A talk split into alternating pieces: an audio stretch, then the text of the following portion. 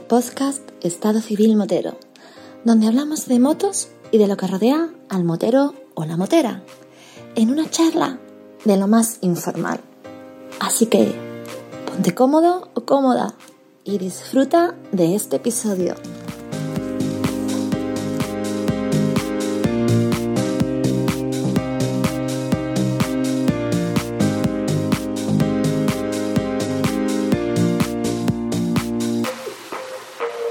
¿Qué pasa, María? Muy buenas, Vampi. Por fin. Por fin, chica, por fin. ¿Sabes que eres de las pocas mujeres que pueden decir que me he llevado detrás de ella más tiempo que el que tardó Colón descubrir las Américas? Ahora vas y lo cascas. Hala, mira. Qué suerte he tenido. No sé por qué, si yo estoy todo el día en mi casa aburrida. Los cojones. Yo no salgo ni nada. Tengo pendiente una conversación con tu marinovio, con Andrés. Porque bueno, eh, eh, es, que, es que es increíble, macho. ¿Cómo es posible que yo me pegue tanto tiempo detrás de una mujer? Pa, bueno, evidentemente para tararla al podcast de Estado Civil Motero. Hombre, por favor. ¿Y esto por qué? ¿Por qué? Pues esto fue hace un montón de tiempo. Pero es que tú no, yo creo que ni lo sabes todavía.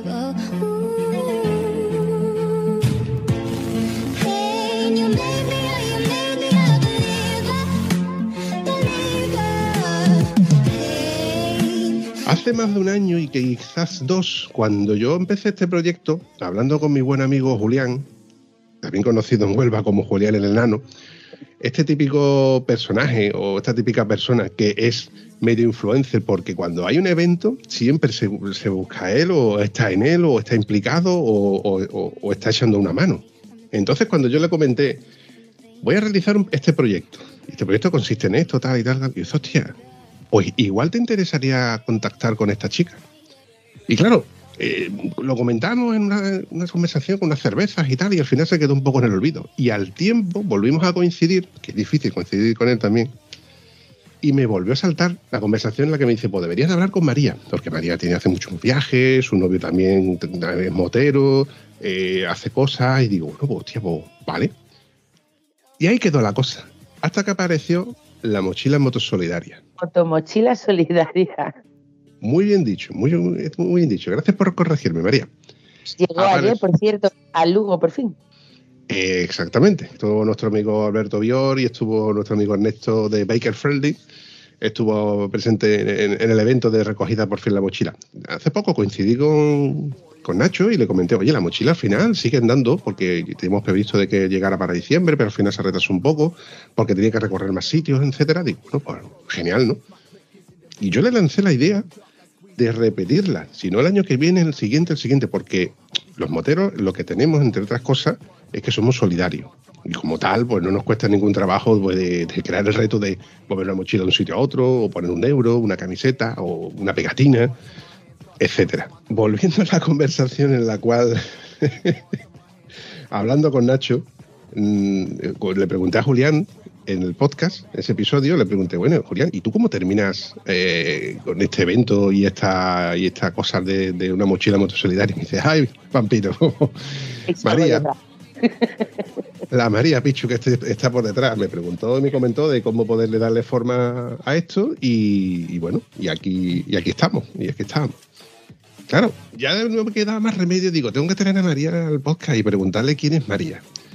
Y es después de un Dios, no sé eso. después de gastando sangre, sudor y lágrimas y, muchos eventos de por medio, entre ellos Cantalejo, que ha sido el último más reciente, de estar tú, mm, que no, que me voy a Andorra, no que es que este fin de semana voy a no sé dónde. Chica, te mueves. afónica, soy afónica, no me acuerdo de dónde. Bueno, María, tú, mm, ¿cómo se podría decir que tú empezaste en esto de las motos?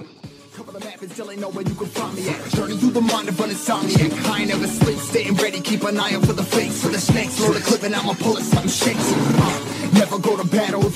Pues bueno, a mí siempre me habían gustado las motos, pero es que tenía más vicios. También me gustaban los caballos y los pastores alemanes.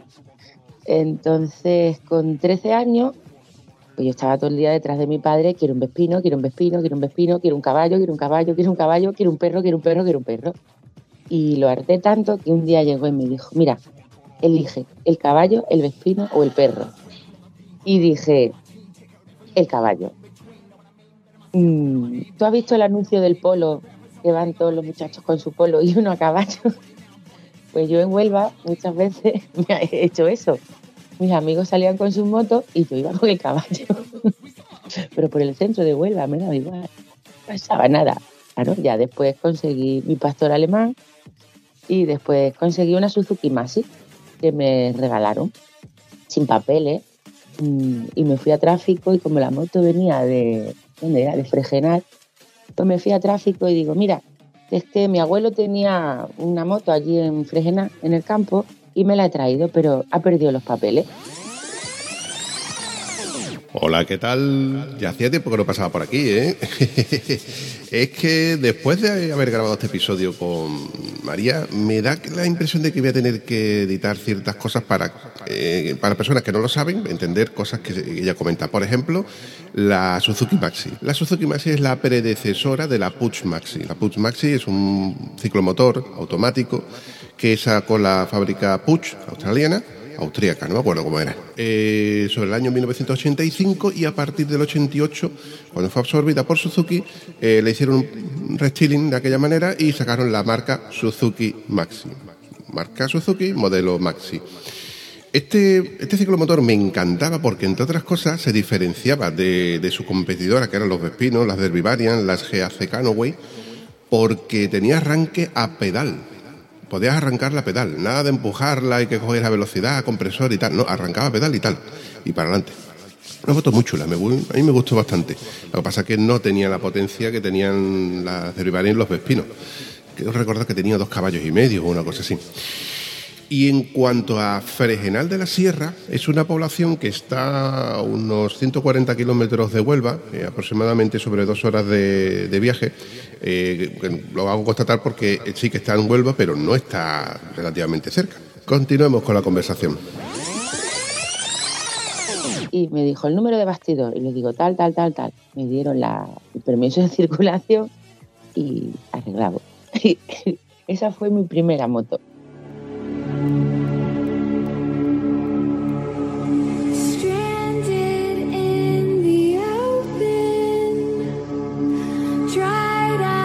Luego mm, me compré una, una tifón de 49 y bueno, yo me iba al Rocío y a donde me tuviese que ir por los arcenes a 40 antes de hacer el rodaje. Y luego, como era muy aburrido, pues si tenía que ir, por ejemplo, de Huelva al Rocío, pues cogía el camino de la hermandad de Huelva, por la arena y los charcos y los barros, y yo con mi tifón pegando motazos por, por todas partes. Que sí, que sí, que soy muy pesado, ya lo sé, que ya estoy aquí de nuevo. Es que tengo que comentar, porque luego me lo preguntáis. Cuando ella dice de camino al Rocío, se refiere a la ermita del Rocío. La ermita del Rocío no está en Almonte, es una pedanía, población que está en Almonte, pertenece al municipio de Almonte, pero no está en Almonte. Está a unos 16 kilómetros aproximadamente de Almonte, dirección Matalascaña, que también pertenece al municipio de, de Almonte. Y para que nos hagamos una idea, si desde Huelva hasta el Rocío por carretera se tardan unos 55 minutos aproximadamente, son unos 65 kilómetros, eh, por caminos se, pues se, trataría, se trataría más, pero son caminos de arenales y son caminos de. Bueno, no son caminos asfaltados, es la peregrinación que se le hace para llegar a la ermita del Rocío, donde se celebra la romería del Rocío, que aquí en Huelva pues es un, algo muy, muy emotivo.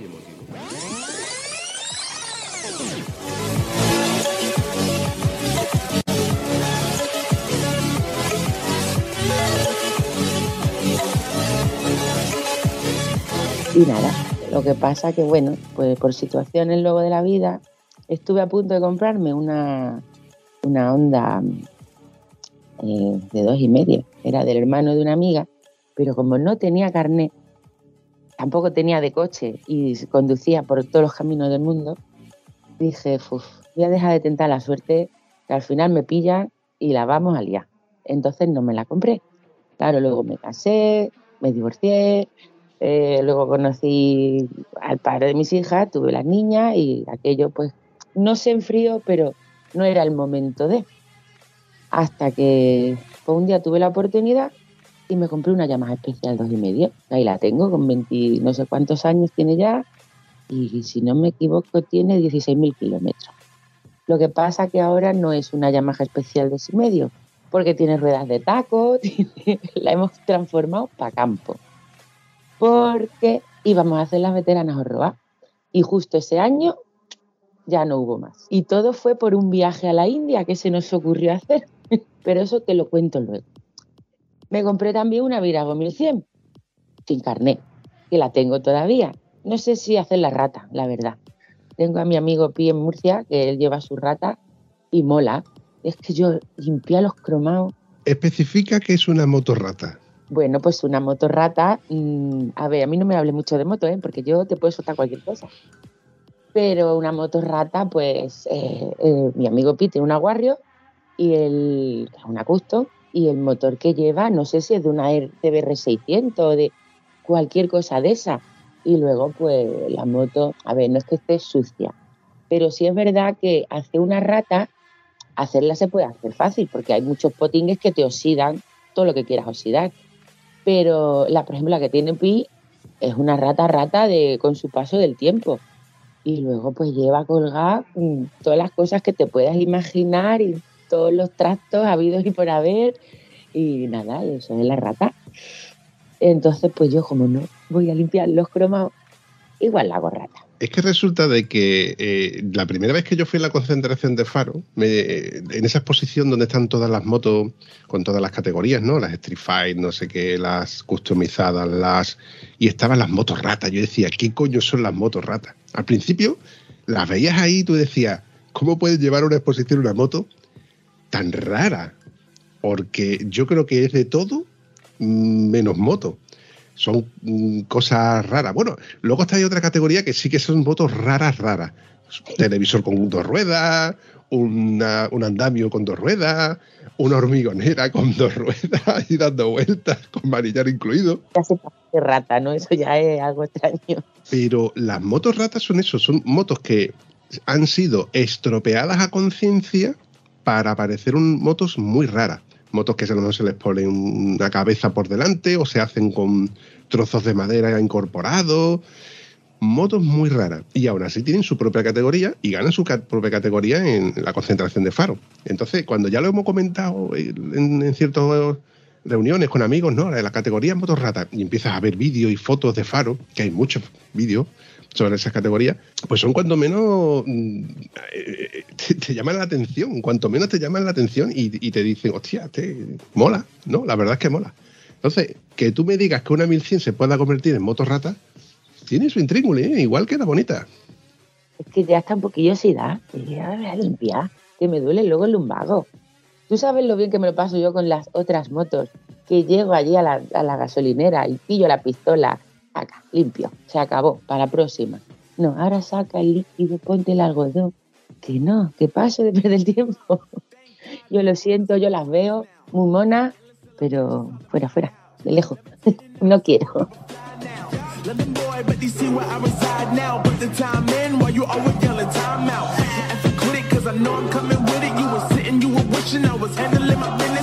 Como no tengo carne, pues no puedo conducir mis motos.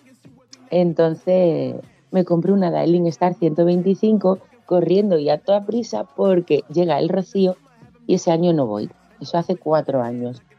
Y digo, me tengo que ir de aquí porque cuando yo escuché un cohete, ¿dónde me meto? Y había mucha gente, me decía, vente con nosotros al camino. yo, al camino y luego volverme, no. Pues me pillé la Dailin y dije, ¿y ahora dónde voy? Y me vine a Cáceres. ¿Por qué? Pues porque hacía unos años, cuando yo estaba en el club que hay en Mazagón, que fui la primera chica en entrar, y pues cuando yo estaba allí en el club, eh, pues hace ocho años por lo menos, fueron al aniversario y tal los buitres leonados de Cáceres. Y entonces, pues digo, ¿dónde me voy yo con mi moto? Un sitio que sea lejito, pero que tampoco me tenga que ir. Pues mira, Cáceres no está tan lejos y me han dicho que es bonito y tiene unas zonas muy chulas, que si la vera y Egipto y tal. Pues me voy y de camino pues saludo a los buitres y ahí me vine. Entonces cuando llegué a los buitres, la primera noche que llegué, Ellos suelen abrir el club el viernes por la noche solo. Me estuvieron presentando a todo el mundo y tal, y ahí aparece un muchacho que ya te hace tilín, que te empieza a enseñar fotos de su VTR metido hasta la nieve por la rodilla y claro, como en Huelva no nieva, pues yo tengo esa cosa con la nieve, jolín, que no veo nevar nunca, tío, que me huye, que voy a las invernales y nunca hay nieve. Te encuentras allí dos montoncitos, vaya porra de, de, que hay. Y nada, pues ahí aparece mi, mi marinovio, el Andrés la famoso, y empezamos a hablar, empezamos a tal, y, y bueno, pues nos molamos. Y al otro fin de semana era el aniversario del club, él se bajó a Mazagón, luego yo subí, él bajó y aquí llevamos cuatro años. y de hecho, eh, los dos últimos yo viviendo en Cáceres. Hice mi primera ruta off-road con él, con mi mierda de Daelin 125 que estaba toda hecha polvo. Y es más, tener ni pajolera la idea de conducir una moto por carretera. Porque yo en ciudad, a mí todos mis amigos me prestaban la moto, pero lo típico, yo cojo tu moto, salgo, cuatro glorietas, dos cruces, una recta y la arreas un poquito, pero es que a lo mejor no pasas de tercera o cuarta, dependiendo de. Pero yo por carretera, no, es que tienes que trazar la curva, eso es lo que es. Y yo decía, a ver, los pilotos se abren, se cierran y yo, porque miraba el también decía, me lo como, me como, iba acojonada, no tumbaba, era un palo frenaba con el de adelante, con el de atrás, me daba igual, hasta que empecé. ¿Tú con qué frenas? Yo con el de atrás. ¿Y tú con qué frenas? Yo con el de adelante. A ver, macho, pues aquí cada uno hace lo que quiera. Yo no sé cómo no me he matado ya por ahí 200 veces. Ya no, ya voy un poquito mejor. Pero bueno, pues hice mi primera ruta horroa con el Club Magá, que la primera fue la, bueno, la, llamaron Ruta al Alba. Parece ser que es eh, como un pequeño homenaje y tal a la hija de Lucky, ¿no? un, socio pues, que falleció en accidente de, moto y su niña se llama Aloy, por, por ayudarla un poco y tal, pues decidieron hacer esa ruta. Y ahí fue lo peor que hice, envenenarme con los roas, o sea, con los roas, con los roas Y la verdad es que es una pasada. Entonces, claro, la moto no iba bien, yo tampoco. Andrés, ¿pero qué te pasa? Coge esta moto. Y él llevaba la, la Varadero 125 de nuestro querido Águila otro personaje que lo queremos un montón y oye, no te vendría tampoco mal un día por aquí. Y claro, íbamos ahí los tres, el águila, él y yo. Entonces, para que fuéramos todos en igualdad de condiciones, pues eh, íbamos los tres en 125. Lo que pasa que el águila, el pobre, al final no pudo venir. Pero bueno, eso de igualdad de condiciones, mm, al águila es para verlo. Ahora no tiene la varadero, no sé cuál tiene ahora porque ha cambiado. Ah, tiene una scooter de estas fantásticas que hay ahora. no te sé decir cuál. Pero es que yo he ido con el Águila con otras motos y él con sus 125 y cuando hemos hecho alguna ruta íbamos subiendo un puerto de montaña y íbamos los dos y, todas las veces adelantando. Y decía, eso, ustedes correr, que ahora cuesta abajo, os imbuso a mi Águila. Y es para verlo bajar en un puerto de montaña con la 125 se lleva por delante a todo lo que se tenga que llevar. No toca el freno y va el tío. A ver, que si el Andrés se pone detrás también tira, ¿no? Pero es la cosa de las 125, ¿no? Y van todos en su cachomoto. Y mira que yo ahora tengo una GS, pero que no, que los hay así muy tontos por ahí. y nada, pues yo después de mi de esa experiencia, porque probé la varaderito del águila, como yo le decía a la mía, pues me compré una. Yo quiero una varadera. Pues nada, yo sí con mi varadero, pues me fui a Esquimó, he ido a Faro, he hecho algún desafío, la Extremadura Channel, ¿qué más he hecho? Yo qué sé, unas pocas de... Y, y me lo he pasado pipa.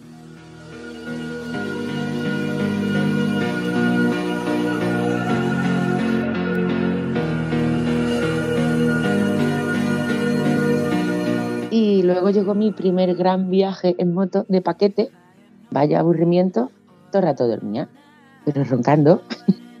y yo ahora cuando veo las Goldwing o motos así, digo, pero si yo en la GS me duermo, aquí entro en coma, ¿no? Yo me monto ahí un viaje y yo ahí directamente termino en coma ahí, en Tuba y de todo. Pues nos fuimos, Andrés y yo, a Miguel Bache. Pero de los dos que hay, al de Meima, no al auténtico, al otro. Y estuvo guay, la verdad que moló un montón. Y volvimos y nada. Y luego nos fuimos a Arguis. Que Arguis, a ver, a mí cuando me preguntan Arguis, a casi todo el mundo le digo, ah, aquello es una mierda, tú no vayas, si nada más que hay borrachos y hay una candela y mucho frío. ¿Por qué? Porque la gente es muy, muy quisqui.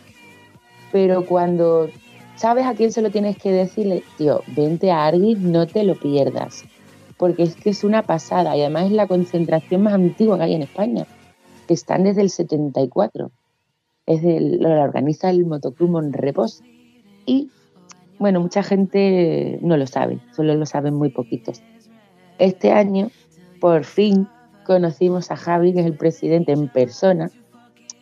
Y una vez que volvimos, pues yo digo que es un honor, pero yo lo veo muy grande para mí.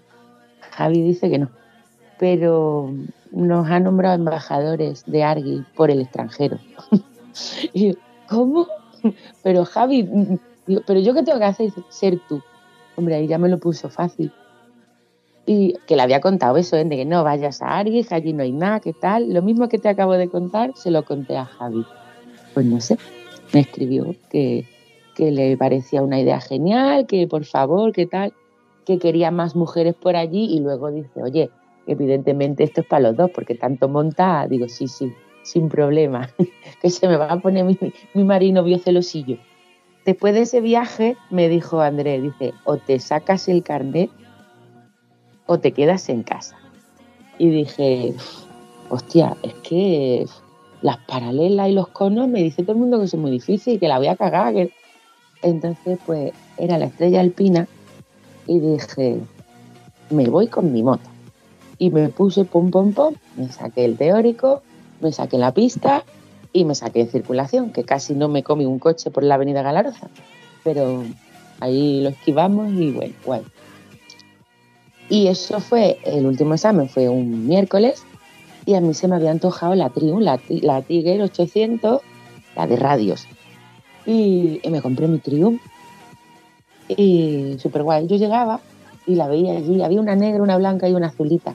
Y decía, la negra es que aquí una mumacarra, pero decía, que la azul mola. Y me compré la azul. Y como ya había salido un modelo nuevo, pues me dejaron así como un poquito de oferta y tal, con todos los extras, maletas y todas las historias. Y nada, el sábado siguiente, después de examinarme, pues fuimos a por la moto. Se bajó Andrés nos fuimos los dos, cogimos y la estrené lloviendo. Que no sé si se llama Dani o David, el chico que está allí, que siempre le cambio el nombre, como a todo el mundo. Me decía, jo, qué mala suerte, es que está lloviendo. Y digo, que es agua, tío, que no pasa nada, que no importa, como si caen chuzos de punta. Por mí podía nevar, ¿eh? No pasa nada. Y el otro decía, esta tía está colgada. Pues, no había un día que no llegara a la tienda de Triumph para una revisión o para cualquier cosa y todo el mundo, tú eres la de la moto, ¿Cuántos kilómetros llevas ya? Y yo,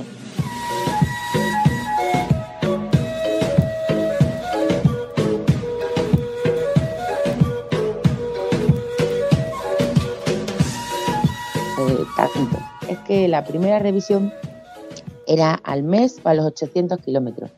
Y yo se la pasé en Barcelona a los cinco días con 1500. ¿Cuántos cojones? y entonces pues, aquí nos fuimos a Estrella a Italia, súper divertido. Llegamos el viernes por la noche a Bardonecha, cogimos un hotel de casualidad y, el sábado por la mañana me levanto y lo primero que hace mi espalda es clock, lumbagazo. Y bueno, pues como pude me monté en la moto y tiré para arriba y cada vez había menos carretera y cada vez había más piedras y más chinos y más hasta que era todo un camino de cabras con unas pedazos de curvas, con un montón de barrancos y yo decía, ¿y pasado mañana cómo bajo? Mm, tiro la moto y me tiro yo detrás. y nada, fue espectacular. Hace frío por la noche, pero fue flipante. Y eso que llevaba un lumagazo que, me tenía amargada porque mm, no pude subir arriba, porque cuando el domingo por la mañana la organización sube arriba y si quieres el parche o el pin o lo que te den, pues allí tienes que subir. Evidentemente me quedé abajo y digo, chit, para la próxima. Y nada, y nos volvimos pues para acá otra vez corriendo a esta pastilla, porque como encima tengo a tres renacuajas, a mis tres niñas, pues tampoco me puedo recrear yo mucho en mis viajes. Ya después de eso, pues fuimos al otro, bueno, seguimos haciendo rutas de Orroa, otra vez con el Orroa, de Rosbu. Fuimos al Miguel Bacha Authentic, fuimos a Argui, eh, bueno, Faro, y nada. Y llegó el viaje a la India.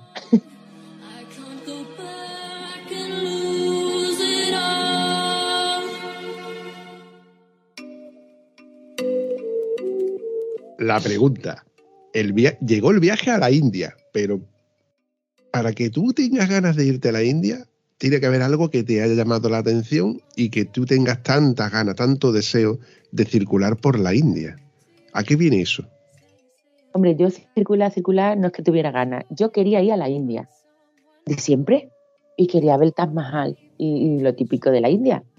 Entonces Andrés, eh, por, creo que fue por Facebook o por mediación de algún amigo, eh, vio que un tal Fran Pardo, que ya es muy conocido entre muchos de nosotros, que nuestro Fran, que le mando un besazo, pues organizaba excursiones a la India y tal, cual. Y Andrés empieza a contarme y yo, ¿a la India? ¿En moto? Pero, ¿cómo? Cuéntame. No, llegamos allí, nos dan una moto. Dile que sí, corre, pero ya, que se nos... Porque quedaban dos o tres plazas. Corre, que... Total, que luego a Fran hablando con nosotros dice, ostras, pero es que venís dos en una moto y dice, no, no, no, cada uno en la suya. Por Dios, hombre, menos mal que por allí dos en una moto. Arreglamos todo, Fran encantado porque por lo visto era la primera chica que iba. Iban cuatro señores más que no sabíamos quiénes eran. Y yo ahí me empecé a rayar un poco porque decía, joder, tío, la India, que yo he visto vídeos que esas carreteras te caes por ahí, te mata al revés. Digo, ya tiene que poner un posi en la moto y diciendo, tengo que ir por la izquierda. Y al Andrés le pondré una en la espalda diciendo, sígueme, y una flecha para la izquierda porque se me va y la pinta. Se me ha venido a la mente una conversación que tuve con un amigo mío que estuvo por la India y me decía, allí el problema de la India es cuando, por ejemplo, se te hace de noche y de frente ves una luz. Una luz puede ser una moto, un coche o tres motos que están transportando un mueble. Totalmente. Porque allí la moto se usa para todo, lo mismo como transporte público, como transporte interurbano, como transporte de, mercancía, de muebles, de, personas, para todo. Pues sí, pues sí. Y además te, te ves en una moto cuatro o cinco el padre, los dos niños, la madre atrás del lado con el bebé, una locura. Y dices, pero por Dios, en fin.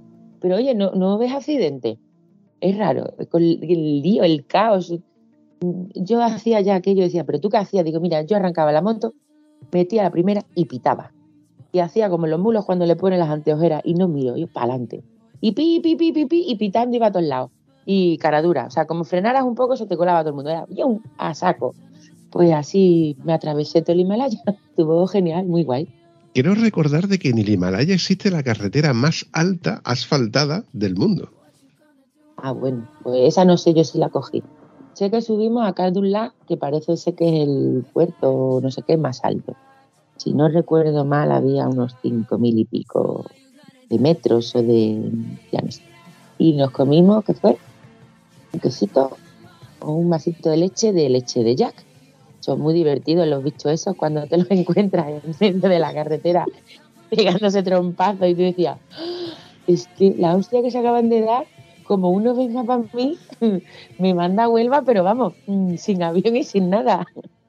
Y las vacas, las vacas también son muy divertidas, sobre todo cuando la moto que va delante tuya, hay una vaca y sale corriendo detrás y ahora se para y te mira y dices, ¿a por quién voy? ¿A por ti o a por ti? Y decía, vaquita, tía, vete a por Andrés, que es más divertido que yo. Que yo voy para abajo, que yo de verdad, que a mí me chiflan los animales. Me se las yo, hombre. Si hay que hacer algo, tú tienes más experiencia que yo. Yo me, tú la distraes, yo paso y ya luego tú corres. y nada, nos tuvimos que liar pedras con la vaca. Yo no, yo me quedé en la moto con la primera metí diciendo, me van a dar la del pulpo.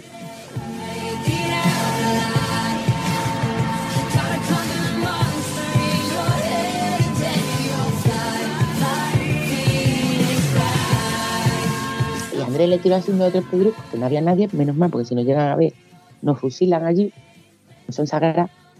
Y bueno, se fue para el lado y pasamos los dos con el embrague pillado, arrastrando así la moto con los pies. Y, y salimos corriendo. Luego me enganchó un, un autobús.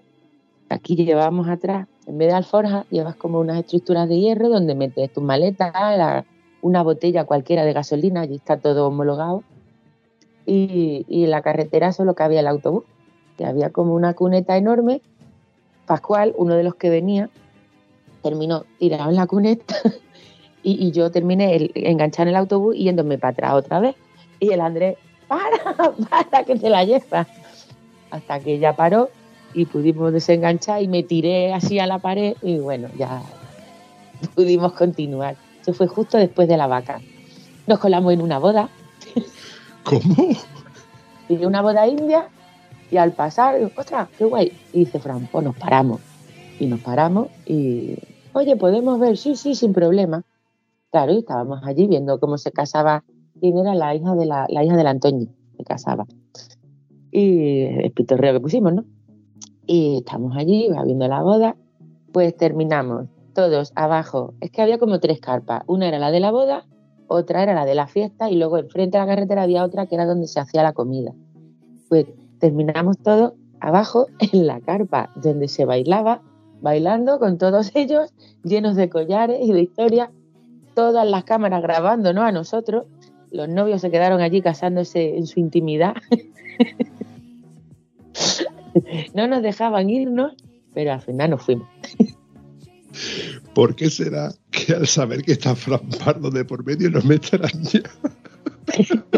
Bueno, Fran Pardo, es que tú no te puedes imaginar el equipazo que hicimos, que era lo que te comentaba, ¿no?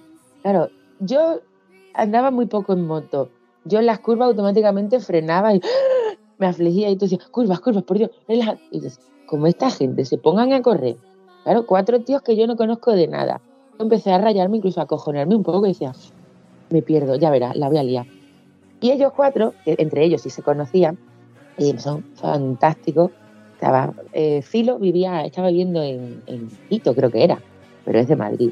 Dani, que tiene, un garito, ahora ha cambiado, no sé ahora cómo se llama, y estaba Filo. Ellos, Filo y, bueno, ellos tres se han ido muchas veces a Veteranas Horroa, que con el pitorreo terminaron diciendo, yo quiero a la Picho en mi equipo.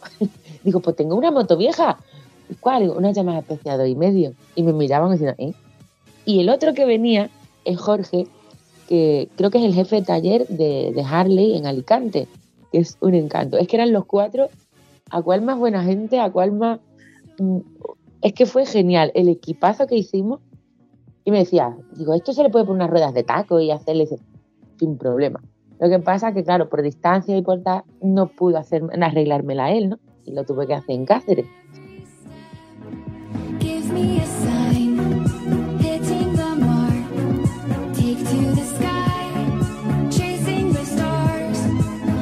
Bueno, pues ya en el aeropuerto, cuando llegamos y nos conocemos, estamos así un poco cortados. Y bueno, va, una foto. Y la pone, creo que fue Dani, en Facebook. Y en el minuto 0, no jodas que la, parte y la Pichu van con vosotros. ¿Cómo? ¿Qué? No sé cuántos amigos en común. Y nada, yo en la India me vine arriba, lo reconozco. Me daba igual caerme, que me atropellara un tranvía. Una de las veces iba Dani bajando, un, bueno, un puerto de montaña, eh, por llamarlo de alguna forma. Ese estaba asfaltado. Y yo iba a pegar su culo. Y además te emocionaba. Y venía Pascual detrás. Tía, si dice que no sabe coger curvas y no tengo narices de pillarla. Y el Dani decía, será asquerosa, pero si no me la despego. Y ahí fue un momento de subidón que yo tuve. Oye, y yo flipé. Y tuve dos o tres. Después por el campo también. Y me caí. Me he tenido que ir a la India para caerme. Es que había una piedra y se cruzó. Entonces la moto hizo así y yo me caí en el agua congelada. me partí la caja y vino mi querido marinovio. Enhorabuena, por fin has aterrizado. Y dije, pues vaya mierda caerse de una moto así. Vale, ya me puedo caer más veces porque si son todas estas. me, me- me estrené allí. y la verdad que estuvo genial. Me encanta lo bien que te lo pasa y lo bien que lo estás contando, porque otra diría, ¡ay! Es que me caí, uf, no veas tú lleno de polvo, lo que sea, ya se me quita la gana de montar en moto, tal. Pero es que tú lo vives, María, tú lo vives, es que a ti te encanta.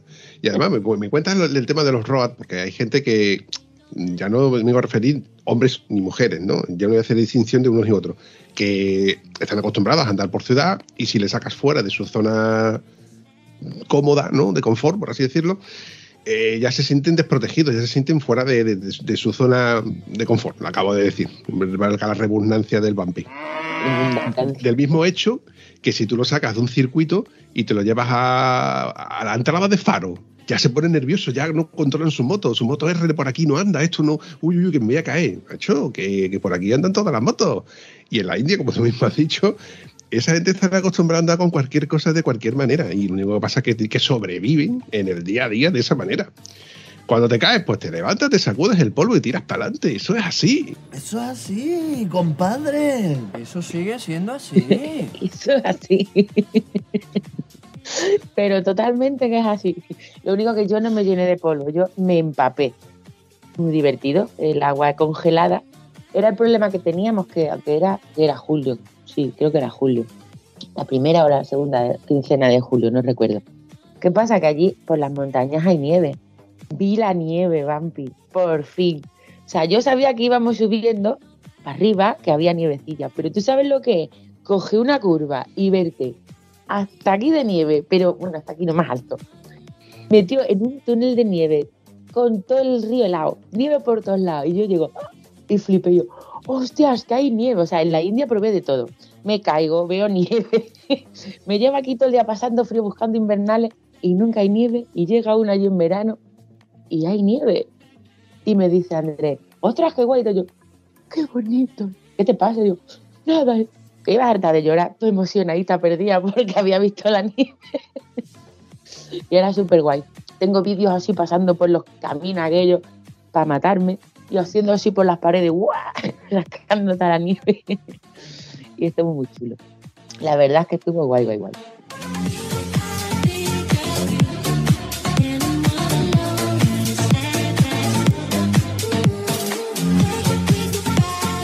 Seguimos con la ira del rollo, nos lo pasamos pipa y la verdad es que yo lo recomiendo. Sí es verdad que si no te gusta el picante, mm, eso sí, haz apnea, ¿eh? El que vaya, que prepare, con que haga un buen curso de apnea para cuando tenga que entrar en los baños. Porque, tela, lo divertido es el chorrito del cuarto baño, que como no hay papel higiénico, a medida que íbamos, digamos, para la civilización, es verdad que las ciudades se ponen como más asquerosas. Sí, es verdad. Ahí son un poquillo guarrinos.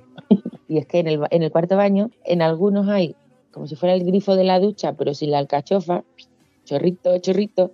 Y en otros hay, en lo que es el agujerito del váter donde uno se sienta, pues la parte de atrás hay como un palito que cuando le das al botón, joder, qué puntería tiene, da igual el culo, pero siempre dan el ojete.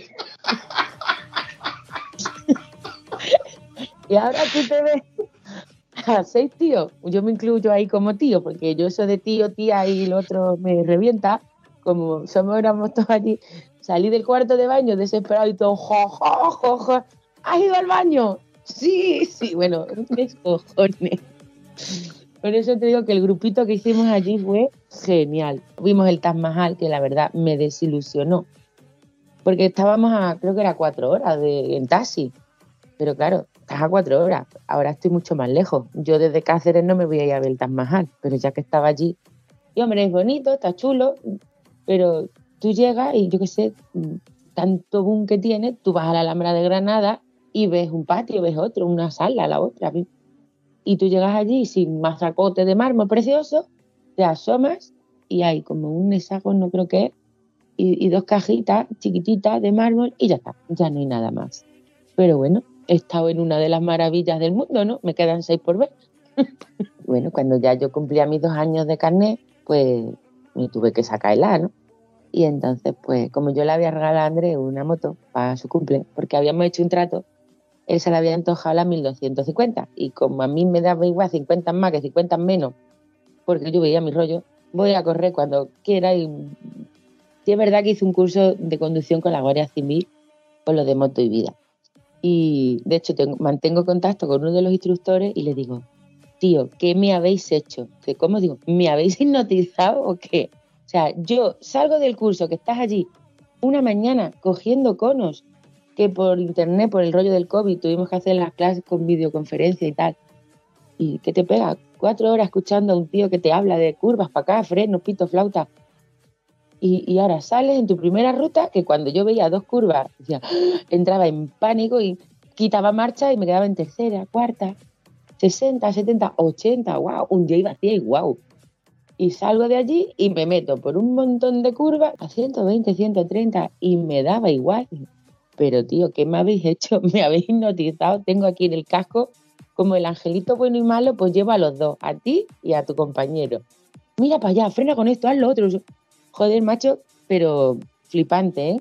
El que pueda, yo lo aconsejo. Andrés lo hizo porque aunque él lleva toda la vida en moto, decía, muy bien, yo llevo toda la vida en moto y Andrés corre y tumba y ole sus cojones. Ojalá yo algún día llegara a la mitad, ¿no? Del nivel que él tiene.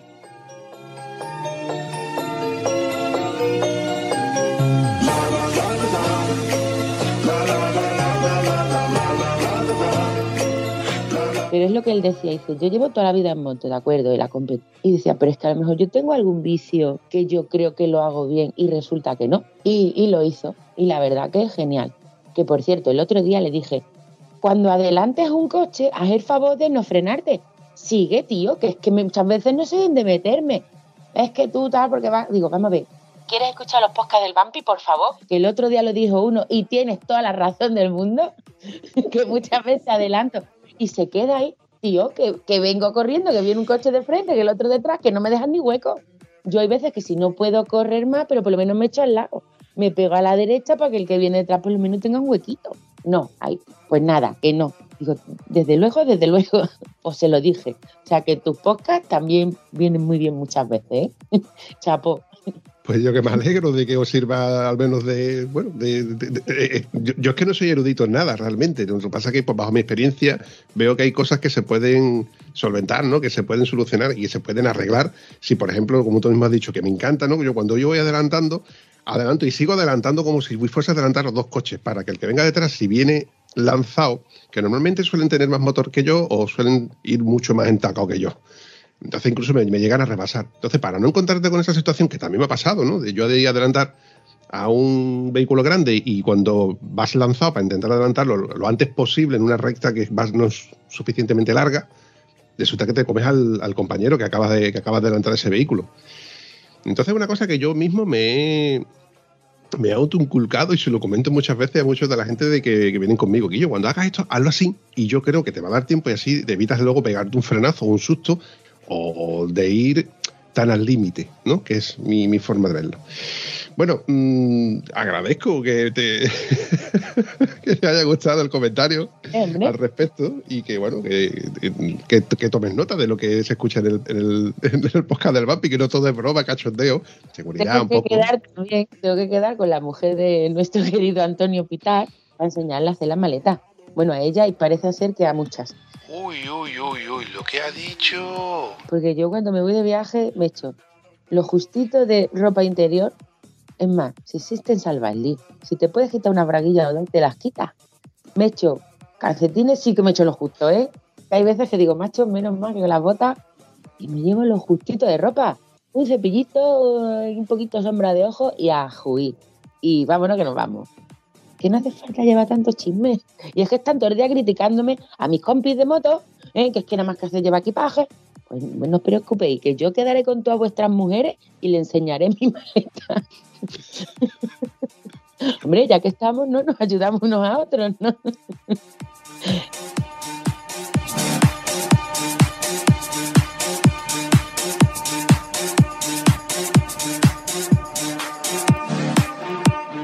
¿Tú lo ves mala idea? No, no, al contrario, al contrario. Pero bueno, que ya te digo que hay, hay- es que existen los conceptos, ¿no? Y cada uno tiene un concepto de, de lo que debe o no debe de llevar, o le gustaría o no le gustaría llevar en, en moto. Eh, te va a encantar cuando escuches el episodio donde, Eh, estamos con Vicente y Fernanda y Fernanda se sacó el carnet de la moto, entre otras cosas, para poder llevar sus cosas en su moto. Y Vicente se queja de que él lleva las cosas suyas de su moto más las de ella. No sé por qué me lo imaginaba.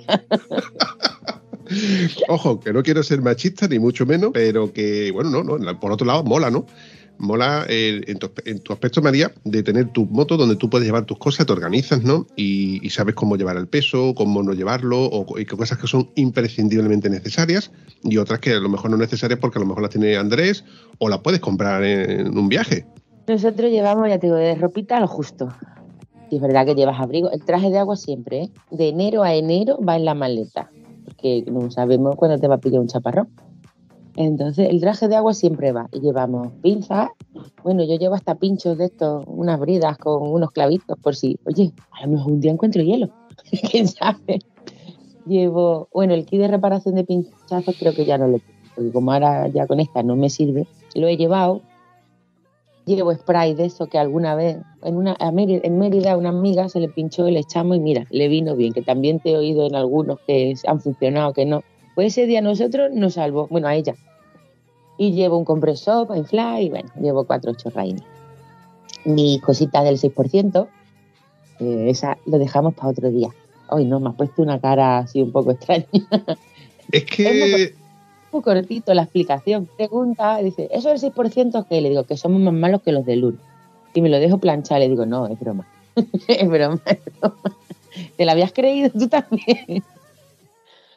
bueno, pues eh, eso lo trajo Andrés hace, ahora no sé si hace 4 o 5 años, que por suerte a lo mejor nos vamos a primeros de febrero, a Italia, a la concentración del Cordero, el, el Agnello Treffen se llama. Pues él fue hace 4 o 5 años y conoció a Iván, un italiano que lleva el 6% en Italia. Y es un estudio de ventas que dice que de todas las motos que se matriculan en un año, solo el 6% las usa todo el año. El resto, pues, "Ay, me aburrió de la moto, es que hoy hace frío, es que hoy llueve, hace calor y no salgo. Y no- nosotros, pues, no somos ni un club, ni una asociación, ni un nada. Simplemente es un movimiento que te identifica con ese 6% de que usas la moto todo el año. Y sí es verdad que, bueno, cada día más gente nos piden pegatinas, parches y campanitas. No tenemos nada más. Queremos hacer camisetas, queremos, pero queremos, queremos, pero ahí está, no las hemos hecho. Porque nosotros no vivimos de eso, a ver, no, no le ganamos dinero. Si yo hago, yo qué sé, 100 parches, ¿cuánto me sale el parche? Dos con, bueno, pues, pues tres, vale, redondea. Pero ya está. Las campanitas, estas guardianas que todo el mundo va regalando y tal, pues lo mismo, con su historieta escrita así para que la gente cuando te la regalen lo leas y, y ya está, y una pegatina, no tenemos nada más.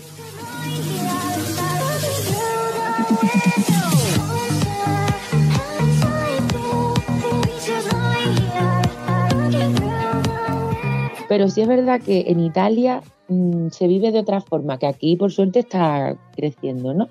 Pero en Italia es alucinante. Y lo mismo tú un día te vas a Italia y te ven unas pegatinas el 6% de España y bueno, ya dan por hecho que nos conoce. Entonces ya tienes ahí un amigo para lo que necesites, simplemente por ser del 6%, que a nosotros en la estrella alpina nos ha pasado. De llegar, oh, el 6% de España. Bueno, comida, bebida, me dieron pastillas para el lumbago, de todo. Y tenemos muy grandes y muy buenos amigos en Italia. El, number one es, Manuel Niza, que es otro viajero que flipas. Ahora se va a Noruega. Con, bueno, creo que van, coinci- que van a coincidir por la ruta con Pérez, un amigo nuestro de Andorra, que va con su CBR 600 con unos tacos que flipas por todos los campos habido y por haber, adelantando a todas las trail y a- me da igual. Y nuestro amigo Juan Carlos, que es de Valencia, que tiene una Ducati, pues se van a Cabo Norte. Como nos han suspendido Elefante y el Crystal Rally, pues ellos siguen con la aventura. Que iban, ellos iban a hacer eh, Elefante, Crystal Rally y Cabo Norte. Los demás, pues íbamos Elefante, Crystal Rally y para casa. Pero al final ellos siguen para arriba. Mira, otros dos personajes curiosos que deberías de entrevistar. Te dije, te tengo que hacer una lista. Yo no entrevisto, María. Yo no entrevisto. Yo- Son charlas entre amigos, conocidos, gente nueva, gente ya conocida, gente que pasa por aquí realmente, porque yo no, no soy erudito en esto, ya lo he dicho muchas veces, y, y ahora soy yo el cansino el que dice que no soy periodista y que soy sigo siendo un tieso que va todos los días a trabajar y que muchas veces no llega a final de mes, pero que no me puedo permitir a lo mejor vivencias como las que muchos me contáis. Y cuando me la contáis yo soy el primero que flipa, el primero que alucina con, estas cosas que me contáis, porque claro, independientemente de que no están a mi nivel eh, de, de- de poder ir a esos sitios que ya me gustaría, pues que lo contéis en primera persona para gente que tampoco eh, pueda acceder a viajes como por ejemplo la India, a, ese montón de, de- sitios que me acabas de decir, porque yo estoy flipando de que además has empezado diciéndome que ha empezado con una Suzuki Maxi, Post Maxi, ¿eh? Suzuki Maxi, pues primero la Post Maxi y después la Suzuki Maxi. Así. Y ahora me estás hablando de Cabo Norte. Sí, ¿Has visto la progresión de tiempo? En, Sí. en- en tan poco tiempo el montón de cosas que has hecho. bueno, la. Suzuki, la Suzuki Maxi llegó, tendría yo 20 años mal contado. El año pasado, ¿no? Yo, sí, claro. Hace 40 y tanto. Espérate que no sé los que tengo.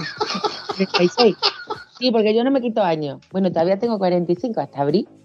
Tengo 45. Yo no me quito años, ¿eh? Yo llevo mis 45 de mucha honra y mis canas y todo, y mis arrugas. ¿Por qué? Porque los he vivido. Y como todo lo que he hecho lo he disfrutado tanto, mis caballos, mis fotos taurinas, mis perros, mi buceo, mi todo. Entonces, pues como todo lo he disfrutado tanto y lo he vivido tan intensamente, pues ni me quito años, me tapo las canas cuando me apetece y algún día me echo crema por si me quita alguna arruga, pero me da a mí que no. Son mías. Déjalas ahí. ¿Sabes lo que te digo, María? Que te, quite, que te quiten lo bailado. Hombre, por favor. No pueden. No pueden. Sweet dreams are made of this. Who am I to disagree? Travel the world in the seven seas. Everybody. Volviendo al, al tema de las motos. ¿Sigues todavía con la tribu? No, la vendí. Oh, qué triste. Y no me digas que te has ido a una puñetera BMW. Claro. De esas que regalan con los paquetes de galletas, ¿no? Porque todo el mundo tiene una. Ah, claro. Bueno, a mí, eh, a mí me las regalaron. Sí, claro. Porque yo a mi marinovio le regalé una para su cumpleaños, que él quería la 1250. Íbamos a hacer como un trueque. Eh, mm, cuando yo me sacara el A, yo me la compraba y se la cambiaba por la 1200. Porque a mí 50 más, 50 menos, me da igual. Eso hasta junio no iba a poder ser. Junio te hablo de hace ahora lo que haga dos años creo. Es que con el encerramiento este yo tengo la noción del tiempo perdida. Entonces, pues llegaba su cumpleaños y digo, pues, ¿por qué tengo que esperar hasta junio? Si es que no sé qué regalarle, si es que tiene todo de moto y nada más que quiere costas de moto. Y si le compró la moto, pero que yo fui a comprar la moto, pasó Navidades, pasó fin de año, pasó Reyes y el cumpleaños el 19 y yo tan tranquila. Y, y voy a, bueno, pues voy a llamar a ver si la tiene, como que va a comprar un paquete de pipa a un kiosco y llamé primero a Badajoz y me tardaba cuatro meses. Digo, pues no. Entonces, hablando con un amigo que me llama, oye, ¿y lo de la moto que me comentaste y tal? Digo, pues, ¿por qué no llamas a Toledo o a otro sitio que hay? Vale, te cuelgo y ahora te digo. Y pues Toledo mismo. Y llamé y, hola, buenos días, tal. Mira, estoy buscando esta moto. Sí, vale, la tengo. Pero la tiene nueva, sí, sí, la tengo aquí en la tienda, sin matricular. Y, ¿Pero qué tiene? Pues tiene el cambio pro, tiene no sé cuánto, tiene no sé qué, tú, tú, tú. ¿cuánto vale? Tanto. Vale, me la quedo. ¿Cómo? Que me la quedo. ¿Pero cómo que te la quedas? Digo, a ver, me quedo la moto, ya le hago una transferencia, ya hablamos luego tranquilamente y quedamos con tal, le pregunto por las maletas que se me habían olvidado. Y bueno, pues la moto tiene que estar aquí tal día. Vale, y ahora yo atacado toda la semana, eh, cuando iba llegando el cumpleaños, eh, me dice que no puede llegar la moto hasta el lunes. Yo, ¿cómo? Pues no la quiero, te lo devuelvo. Que no... Pero vamos a ver, que tengo el cumpleaños, había avisado a un montón de gente, mucha gente se me olvidó y le hice la encerrona. Entonces yo le regalé una cajita y cuando abre se encuentra una llave de una BMW. y dice, pero si mi moto está guardada, ¿por qué? Y me mira así con cara de, te voy a matar, porque la cara era, te voy a matar. Y dice, ¿estás co-?" dice, ¿esto es en serio? Estás como una puta cabra. Y digo, ahora te enteras. y bueno, estaba nuestro querido amigo Manu, que el pobre nos dejó hace unos meses, que Manu era como nuestro padre. Manu había sido mecánico de MotoGP muchísimos años, tuvo muchos premios a nivel mundial como mecánico. Me quiso arreglar mi Triumph porque Andrés decía que la moto daba problemas. O sea, era como que hacer tu moto para ti. O sea, que el mecánico de Ángel Nieto y de JJ Cova te diga, dame la moto que yo te la voy a arreglar. Y decía, Manu, yo te lo agradezco, pero el problema no es la moto. El problema soy yo que no tengo ni pajotera idea de andar en moto. Pero no te preocupes, que tú vas a andar en moto. Y él me daba unos consejos y me, me hacía una moto para mí. Con mi moto me la adaptaba a mí. ¿Qué la quieres? Más alta de aquí, más alta de allí, para acá, para allá, que tumbe, que pito, que flauta. Y yo decía, Manu, de verdad, yo te lo agradezco, esto es, esto es un sueño, ¿no? Digo, pero es que entonces luego esa moto, cuando yo me quiera deshacer, que todo el mundo me decía, quírate la triple, y la verdad es que me arrepiento, igual que me arrepiento de haber vendido mi varadero, por muy 125 que fuera. Y decía, es que luego, es que no la puedo vender porque es que es mi moto. Tú puedes vender una chaqueta, pues, pero una medida no puedes venderla. Y al final, pues no lo hicimos. Dije, mira, mano, no te metas en más líos, ya que estás jubilado, disfruta, vámonos de ruta. Y nada, pues el pobre se nos fue. Pues estaba Manuel cumpleaños, que fue el encargado de traer la moto, que tal, que cual, y lo iba empujando porque él no salía. Y cuando ya salió y se encontró allí el mastodonte, pues nada, esa era la suya y yo me quedé con la otra. Entonces sí, la regalan. Tengo una BMW GS 1200 Ventus, muy gorda, pero mira, yo voy muy cómoda. Me falta el manda distancia para cambiar cana de la tele. ya no me acojono como antes. No os pongáis detrás mía por lo que pueda pasar, porque es que hay veces que me quedo embobada en un chino que había en la de la carretera. y me- miro y digo, coño, y pego el frenazo y te puedo hacer cualquier cosa. Yo lo aviso. Ustedes ir para adelante que ya yo llegaré. Gran moto. Dicen que es la moto para tontos, que te da, tiene tantas facilidades de conducción, ¿no? De que si el control de que si formas de entrar en curva, la forma de andar, ¿no? El bicilíndrico ese que te da fuerza y te da par motor, que sube por cualquier lado, y que probablemente sea el éxito de ventas de, de- de- de esta, esta marca, ¿no? De BMW con sus GS. Las 1200, las 1250 y luego la que saldrá después, que a saber qué, qué cosas nuevas nos traerán estas motos para ir evolucionando. Lo que pasa es que hay gente a quien le da coraje ver en una concentración y venga GS, y venga GS, y venga GS. Bueno, pues por algo será, ¿no? Ahí están.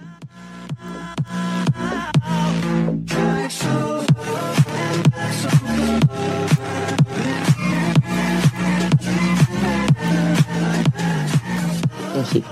No, hombre, yo creo sí. A mí la verdad que la hacer el curso con la Guardia Civil y la GS a mí me ha dado una seguridad que yo no tenía. Pero bueno, no descarto comprarme mi CBR 600 que la tengo yo metida aquí desde toda la vida. Aunque sea para arrancarla, porque me encanta cómo suena. CBR 600F o CBR 600RR del año 2000, 90. Campi, que no me preguntes de moto. Ay, Si chica. la gente le- Mira, no, a ver, tengo vista una, ¿vale? Me gusta la F, pero es que la RR, yo qué sé, pero no sé. Tampoco me voy a pegar al pepinón. Es que a mí me gusta como suena, pero de toda la vida.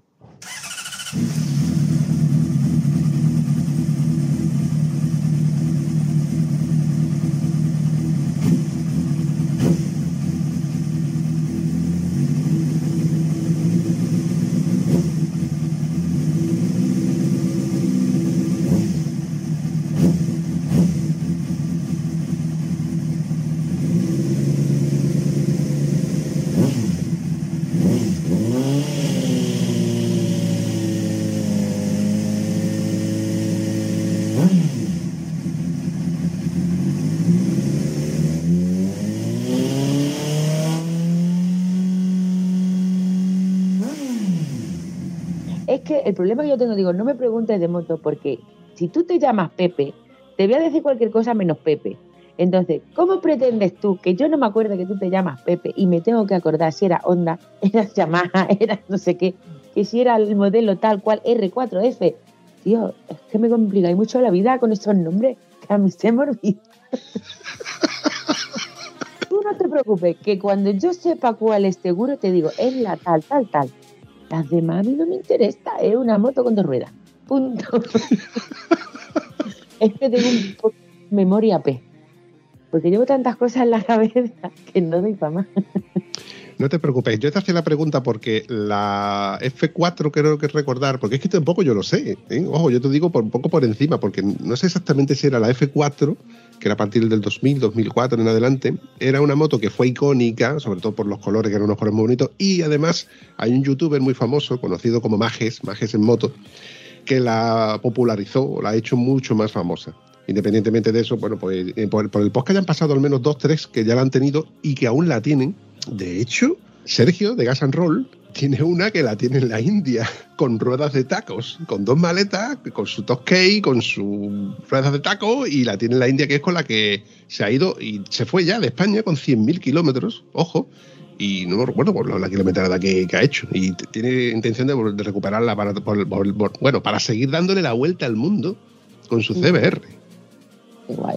Ahora tengo yo a nuestro amigo Tony Ninja, un chavalín de, de Valencia, que ahora ya en nada se va por África, para Egipto, yo qué sé para dónde se nos va a meter.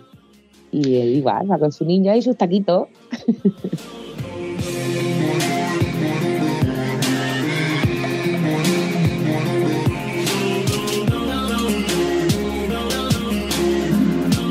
Lo seguimos, lo seguimos porque desde que pasó por el podcast de, de los chicos de Si Rompe que Rompa, desde aquí le mando un saludo a nuestro amigo Rafa, donde nos, con- donde nos contaba, ¿no? De que con su Ninja 636 y que se iba con un taco, digo, ¿cómo? ¿Cómo? Y ya- hasta que ya te, te pones a mirar por internet y buscas en, en- en Instagram que es verdad que un tío con una R con ruedas de taco, pues haya hecho la kilometrada que se ha hecho. Bueno, se haya hecho esa y más. El tío, la verdad, que, que es un crack. Me. Ese episodio me encantó. Eh, es, un, es un encanto el Tony. Nosotros en, en Arguil lo adoptamos, era nuestro niño. Hablando de adoptar, ¿qué es eso de que eres madrina de, de un piloto? Cuéntame. Bueno, eh, eh, es que a mí me dice padrina. Yo no soy la madrina, soy la padrina. pues eso fue este año en Motorrocío. Eh, bueno, a raíz de, por desgracia, ¿no? De lo de Super Hugo, hay madres y padres que me han mandado invitaciones por Facebook para que siga el niño. Pues vale, pues tengo a dos o tres, que se abre Super 5, Alba la 28. Y yo qué sé por qué me lío con los nombres, ¿ves? Como las motos. No me pregunte más nombres porque me lío. Llegamos al Motorrocío, estamos allí con nuestros pitos locos queridos y me pasan dos pipiolos, uno súper chiquirininos con la camiseta, o sea, la, su- la sudadera de cuna de campeones. Y me, me dijeron, gracias, te llaman la atención. Y digo, hombre, el chico no creo que, pilote, pero el otro. Y me quedo mirándolo y diciendo, ¿este quién será? Y digo, pues no tengo ni idea. Y al pasar digo, chócala, campeón. Y viene el otro chulo, ¡guau! Y me choca y digo, pues no tengo ni pajolera idea de quién será.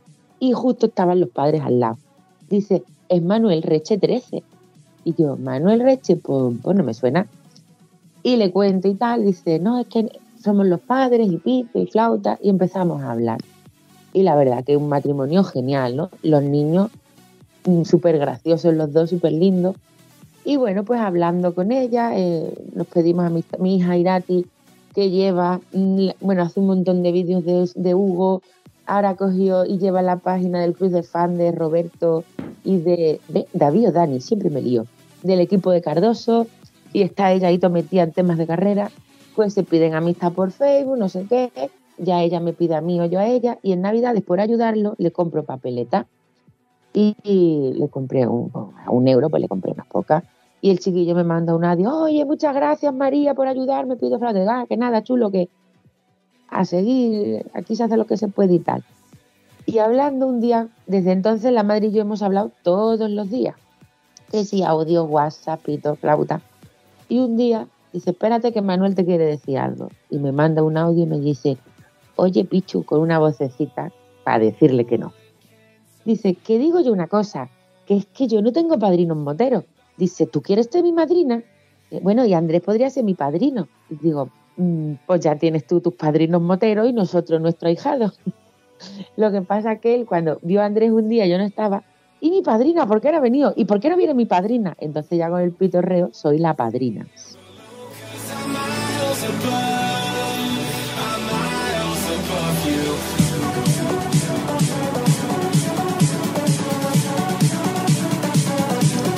Y nada, pues un niño que ahora cambia de categoría, corre este año, si no me equivoco, con, una de campeones. Ayer estuvimos en Cheste para lo de la prueba de selección de becas y bueno, pues no hubo suerte. Es verdad que hay muchos niños, hay muy pocas becas y luego ahí pues hay un cúmulo de circunstancias que tienen que ver destrezas del niño como piloto, si la moto está averiada o no y, y 20.000 historias, ¿no?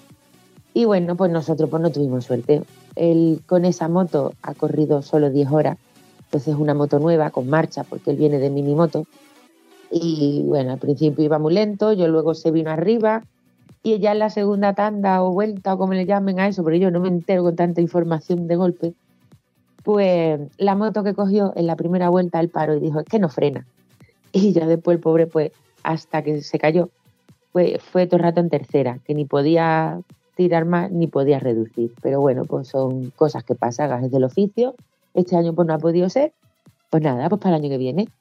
Y el próximo 27 de marzo, pues queremos hacerle una fiesta aquí en Guillena, que de hecho, como tú dices, los moteros somos muy solidarios y tenemos ya un montón de clubes y nada, que nos han aportado cositas pues para, para sortearlas y para a ver si recaudamos algo de fondo, pues para que este pobre pueda seguir su temporada, por lo menos ayudarlo un poquito. ¿Dónde podemos seguir este, este evento que tú me has comentado? Rachel, Se llama Manuel Reche 13, ¿vale? Manuel Reche 13. tenemos muchos colaboradores y la idea era ir poniendo carteles, pero eh, por ejemplo el presidente de el presidente de ASME hace poco organizaron también un evento solidario y me dijo, me dio el consejo, dice, no lo compartas, porque si tú ahora pones un cartel con, con colaboradores y dentro de una semana pones otro, igual uno se comparte 200 veces y el otro solo se comparte cuatro.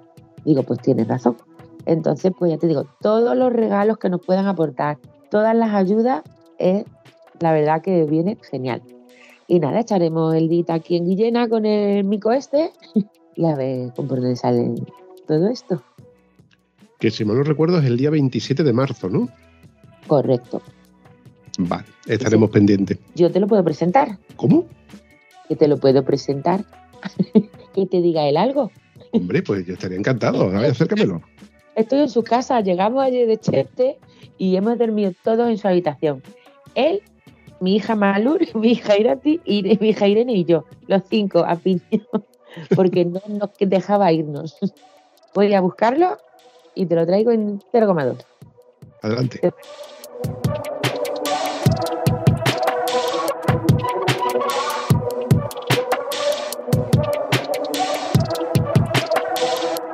Hola, Vampi.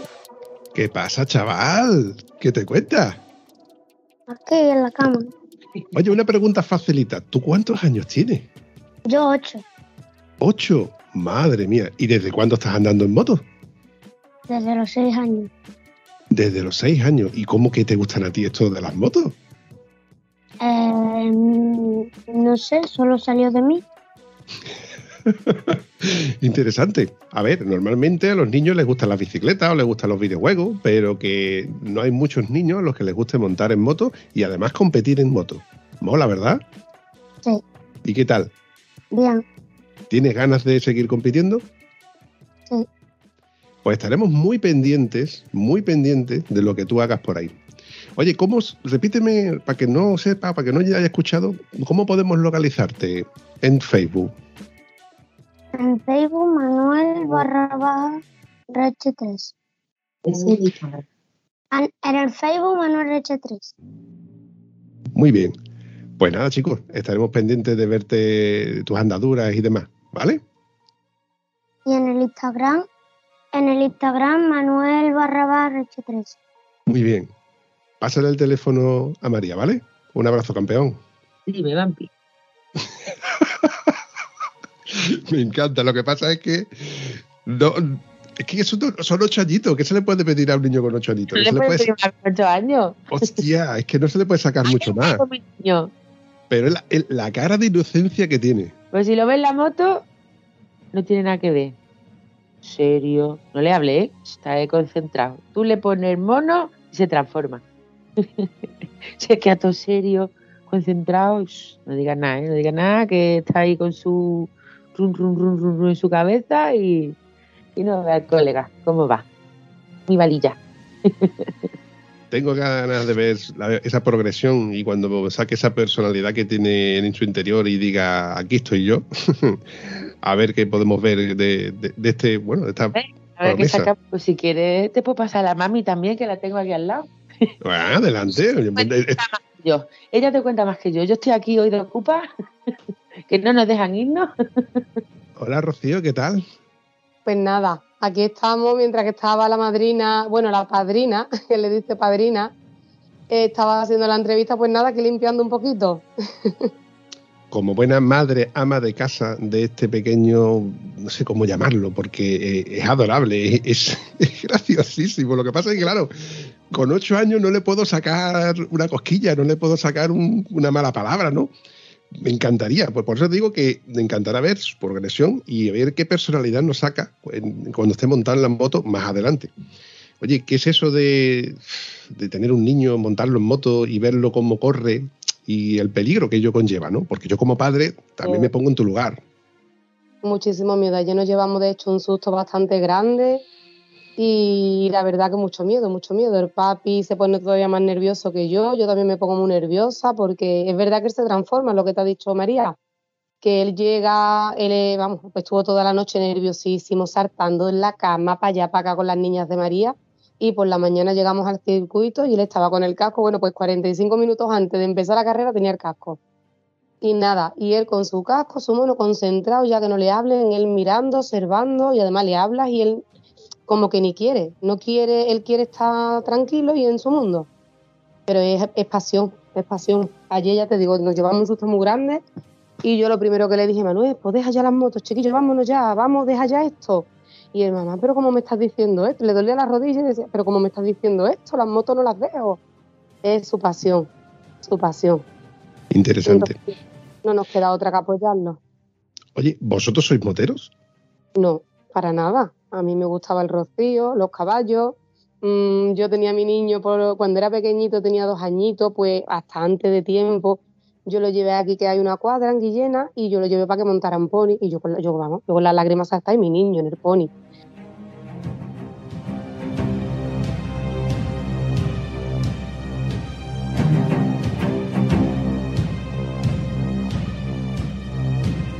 Hizo una exhibición en la plaza de Toro y el pobre con la cabeza para abajo, así, todo tristón.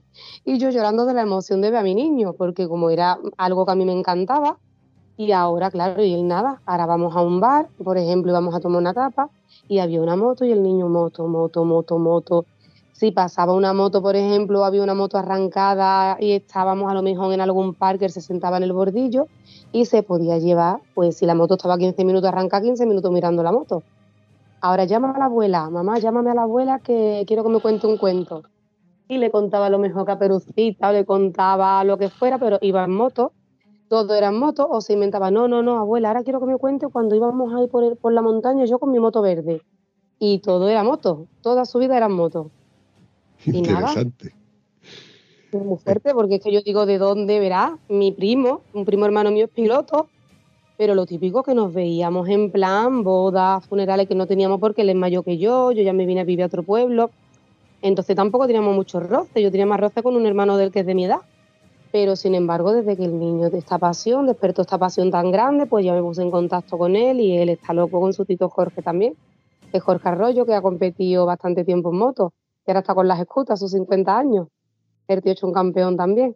Y vosotros de la noche a la mañana, como que, como que no quiere la cosa, eh, involucraros en todo el mundo del motor, ¿no? Todo lo que son inscribirlo, madrugones, equipación, moto, No casco. tener ni idea, ni idea, nada, nada. De, de hecho, era pequeñito y como él estaba con la moto, moto, moto, pues total, para quitarle el run run ese de las motos, pues Papá Noel le trajo un quad, un quad 125. Digo, anda, pues lo disfruta el niño, como tiene gasolina, que es lo que le gusta era Lola. La...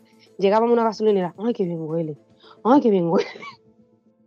Y lo que quería era gasolina y ruido y puño, pues venga, pues un cuá para Papá Noel.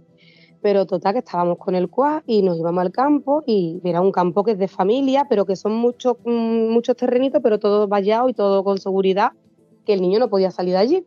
Y ahora nosotros decíamos, ¿y este por qué va tanto para allá? ¿Por qué va tanto? Había las gallinas, había un caballo. Digo, anda, será para ver las gallinas. Claro, y el niño con tres años lo que ponía era en la curva el cuá de ruedas. Digo, ¿cómo? Ya pues le vendimos el cuá, ya nos dio miedo, porque ya nos daba más miedo el cuá que una moto, porque digo, se le va a caer encima.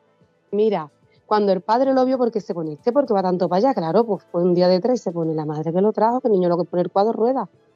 Y nada, y ya pues le vendimos el cuá y nos daba miedo. Y un día para su cumpleaños, que cumplió seis añitos, que los cumple en julio, pues mi cuñado, que también le gustan las motos, a un cuñado mío, pero vamos a comprarle una moto, venga para su cumple, que el niño con la que da con las motos, con lo que le gusta. Y yo me dejé llevar y digo, bueno, venga, que es que hemos encontrado una que es eléctrica, que la puede coger en el parque, pero de motocross, y el niño la va a flipar. Empezamos, Vampi, mira, eh, habíamos vendido el quad ya hace tiempo, y ahora, claro, le regalamos una gafa de cross, el casco, las botas, collarín, peto, pero él no sabía que venía todo eso, le dábamos la gafa y pero si yo no tengo quad, él así ya para llorar y todo. Pues Manuel, esto será para bucear, yo le decía, mira, y ya cuando vio las botas y los pantalones, que es lo más llamativo, ya le iba a dar algo, y el padre apareció con la moto, le iba a dar algo, le iba a dar algo, es que eso no era un niño.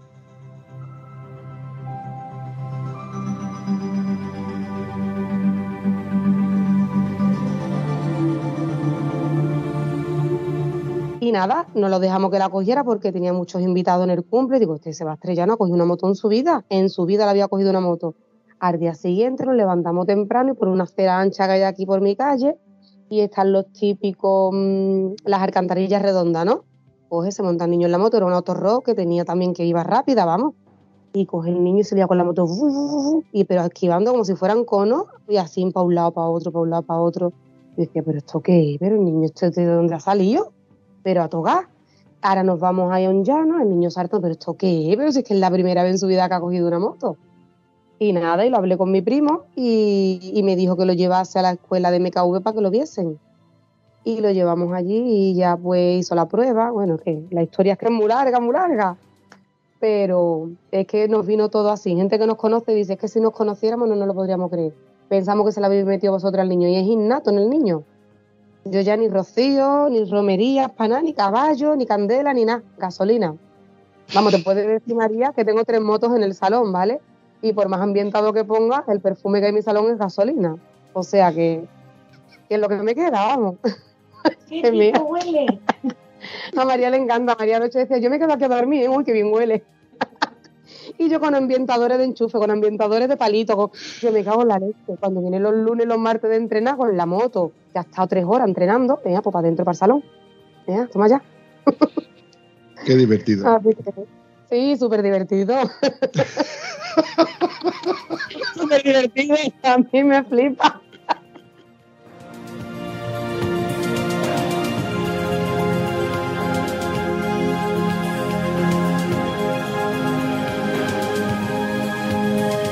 Es verdad que te digo una cosa, que mm, yo le veo los ojitos y le veo su sonrisa. Es que de hecho, cuando él es muy tímido, como has podido comprobar, y para hacerse una foto, como no le sale la sonrisa natural, le sale una sonrisa muy forzosa, yo me tengo que poner a decirle a lo mejor 110, 110, y ya le sale la sonrisa brillante, feliz de la vida, o me pongo a decirle a lo mejor carrera, ea, y ya se ríe el niño, pero es que es verdad, ¿eh? Te lo juro, es que no le sale, no, tiene que ser que se esté hartando de reír, pero una foto de ríete no le sale así bonita, y me tengo que decir algo de moto. Y ella me dice, mamá, dime algo de moto que no me sale si no, ¿eh? Es un personaje, vamos. Es un crack, Oh. es un crack. Ya te digo, estaremos pendientes de ver la, la progresión del niño, porque claro, es que ahora mismo mm, es, es un crío inocente, no tiene todavía ni mala leche, ni tiene mm, picardía como para decir, coño, se la, se la habéis pegado con las gafas de buceo. ¿Qué más se puede decir? es que él después es muy maduro, lo que es arriba de la moto, y él sabe las cosas que tiene que hacer bien, pero es que yo a lo mejor mm, ha llegado los Reyes este año y hemos estado en algún sitio algo que le gusta y digo, ay Manuel, digo, "Ea, pues mira, pues vamos a llevarnos que esto es lo último y ya que vengan los Reyes a recogerlo y se lo lleven. Y se va Manuel con el padre y yo pues le digo a lo mejor, pues mira, que acaba de venir los Reyes, que he visto al avión que se han llevado. No me diga mamá, ¿y tú has visto a los Reyes quién venía con los Reyes? Es muy inocente. O sea que para todo lo cotidiano es muy inocente, pero después para el tema de las motos, se monta en su moto y es otra persona. Es otra persona. Más maduro de su edad para ese tema. Interesante. niño muy especial, ayuda siempre a todos los chiquillos mm, que a lo mejor él ve que no están tan involucrados con el resto de clase o y él siempre es un niño muy justo, siempre quiere que todos jueguen juntos, que todos sean amigos, ayuda al que más lo necesite, siempre. Es algo, tiene unos valores, la verdad, que le han salido solo también, de compartir. Rocío, me ha contado Mari Pichu que no ha entrado en la beca de la Escuela de Campeones. No,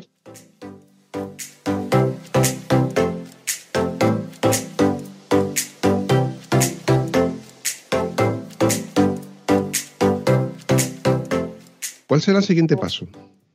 Pues el siguiente paso, pues que tenemos que reunir ahora en esta semana, porque de aquí al sábado son 980 y algo de euros que tenemos que pagar para poderlo hacer sin beca. Entonces, pues claro, en esta semana, pues a ver, tendremos que reunir porque no queremos que se quede fuera, porque ya tenemos el equipo, que un equipo pues apostado por él, el equipo de M24 competición junto con el equipo de Hugo Millán que van a estar sus padres presentes en el equipo y demás, y es, un, mira, es algo muy bonito y es una oportunidad también muy grande para él, y queremos que haga la cuna. La verdad que es su ilusión, la ilusión es hacer cuna de campeones y seguir los pasos pues de uno de sus grandes ídolos, que aparte de Man Márquez, pues es Hugo Millán. Quien más ánimo me dio fue la madre de Hugo, ¿eh? Yo me puse en contacto con ella y todo después de pasar lo que pasó porque yo no sabía si seguí o no seguí después de todo eso. Y ella me dijo que si era la ilusión del niño, que para adelante, que no lo frenara. Hugo Millán pasó por, por el podcast de Estado Civil Motero. Bueno, Hugo, Quique, Ana. Me faltó el, me faltó el Quique pequeño, ¿no? Que pasara por el. Bueno, hasta el perro y el gato- los gatos pasaron por el podcast saltando de un lado a otro. La mía, La que mi perrita también dando ruido.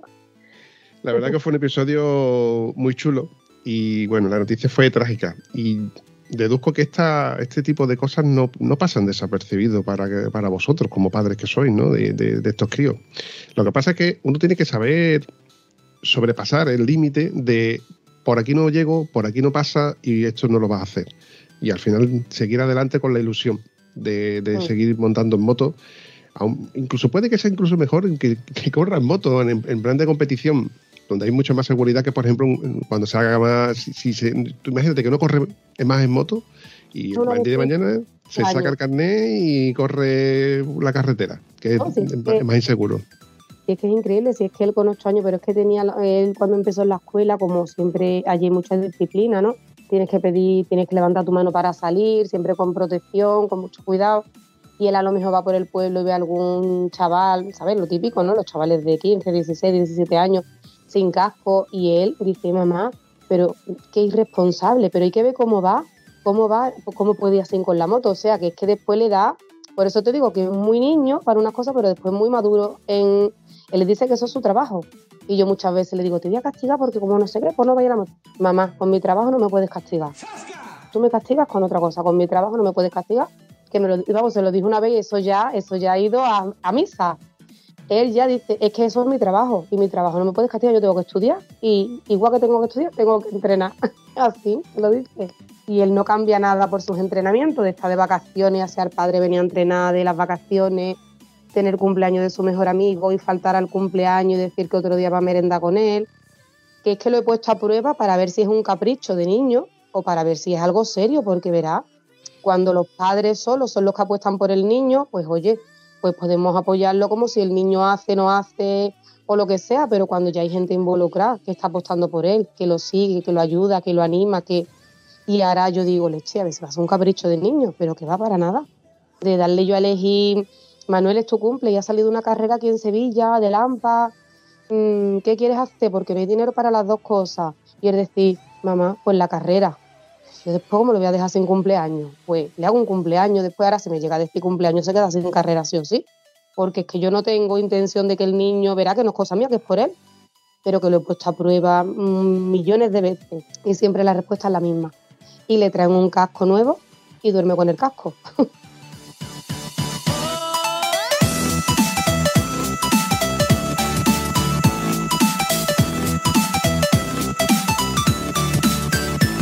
Mm, esto no es un consejo que te voy a dar, esto es una mi opinión, ¿no? Mi opinión personal. Yo también soy padre, como he comentado antes, ¿no? Y creo que, que deberíais disfrutar del momento y todo el tiempo que él pueda disfrutar de- del tiempo que esté montando en moto. Dure lo que dure.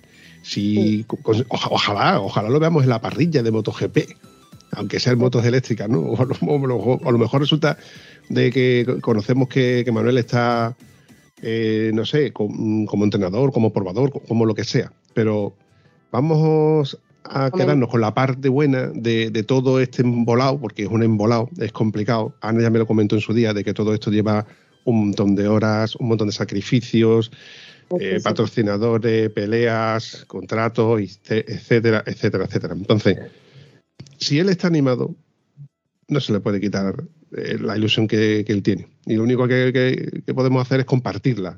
Por eso también yo animo a todo aquel que escuche el episodio del- de este episodio tan chulo que bueno que lo siga a través de las redes sociales. Es súper importante, porque parece que no, y no cuesta nada el darle a un me gusta, el dar un comentario, porque a lo mejor por una persona que lo ha compartido lo ven otras 10 y después lo comparten otros y otras 10 más, y a lo mejor sale alguien que le gusta el chiquillo, pues yo voy a colaborar y da lo mismo, da igual que sea un euro, que sean 20, que sean 100. Y yo a él, él siempre, a él le colaboran y siempre da las gracias. Digo, mira, fulanito está, ha colaborado con tanto, te ha comprado una papeleta y él da las gracias. Gracias por ayudarme en mi carrera deportiva, es muy formal ahí, ¿eh? O si le dicen que le firme su papeleta en la firma, mamá, venga, ¿cuántas más hay que firmar? Venga. él es, eso, como él, vamos, su trabajo, su, mm, su ilusión, pero él se lo toma como algo muy, muy importante para él. Rocío, tengo que ir despidiéndome porque este episodio se va a ir alargando. La verdad que me encantaría volver a repetir. Puede que en un futuro, si me va- vayamos atrayendo otra vez a Manuel y me cuente historias nuevas, o a lo mejor Claro. dentro de, no sé, un par de años, tres años, resulta de que me saquen las- los colores a mí, ¿no? Que como que no quiere la cosa. Es que lo he visto eh, cu- cuando le, le he preguntado la edad, es que eh, es increíble porque es guapo el niño, ¿eh? O sea, hay que decirlo. Hombre, para mí es precioso. Para ti no puedo decirte. Le voy a preguntar ahora a la, a la padrina, ¿no? A la padrina. Madrina. Rocío, un placer, de verdad. Me ha encantado tener a- este minutito que hemos tenido aquí a mano y estaremos pendientes de la progresión de, de- de- de su, de su carrera. Muchas gracias. Te paso con la padrina. Gracias. Ya. Hola, padrina. Ahora, como te digo, María, ya, ya no te puedo decir ni María Pichu, ni ahora te voy a decir padrina. Es que se me ha quedado lo de padrina, te pega. Me pega, ¿no? y suerte. Oye, María, tenemos pendiente sí o sí vernos, ¿eh? Cuando vengas por Huelva, que es más fácil de que tú vengas para abajo, que yo suba para arriba, ¿no? Facilísimo. Digo yo que de, de un modo u otro tenemos que vernos y darnos un abrazo como nos corresponde, porque por una cosa por otra, mm, aparte yo tengo que hablar con Andrés, porque esta relación que tenemos tú y yo, de estar yo todo el día atrás tuya, no mola. No se la liamos, ya verás. Menos mal que queda aquí casi todo registrado. Menos mal que luego todo en plan broma entre el Vampi y María. María, como le he dicho antes a Rocío, ha sido un placer, de verdad. Me lo he pasado muy bien en este episodio, donde me has contado toda tu tarea. Yo creo que algo nos hemos quedado por el tintero, Algo queda, algo queda. Pero hombre, siempre nos quedará el podcast para volver a repetir otro episodio donde nos, nos con- nos contemos cositas, ¿no?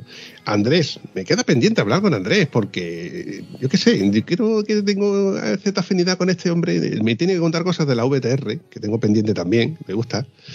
Igualmente, Vampi. Sí, sí, sí. Cuando vaya a Huelva, no te preocupes que te avisaré y nos daremos un achuchón. a ver si el próximo no tardamos tanto entre una y otra.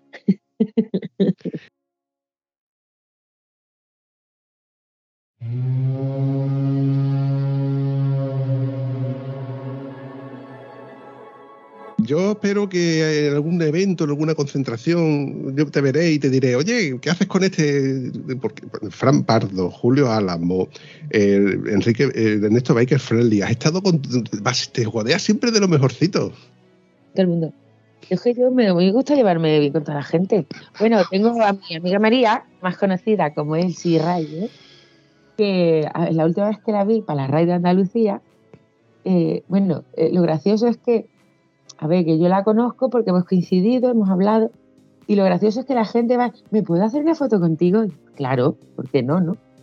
Y, nos ve y dice, oye, para ahí no va María, y la llamo, y digo, Elsie, y, nos- y sale corriendo y se viene a nosotros y se hace, hacernos una foto. Y es ella la que se pone con nosotros.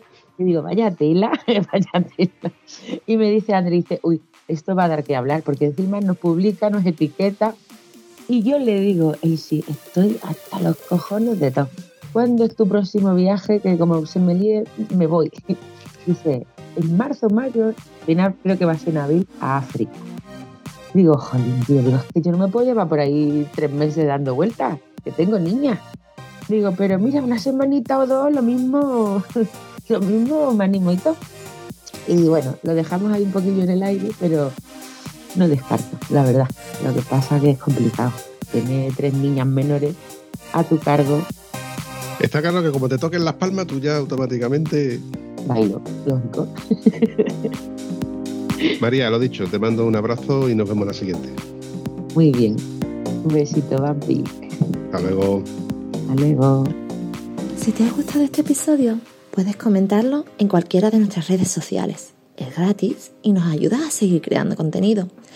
Y si además nos ayudas a compartirlo, nos haría mucha ilusión. Bueno, a Vampi sobre todo, que es quien se le ocurra. Espero que os haya gustado tanto como nosotros. Hasta el próximo episodio.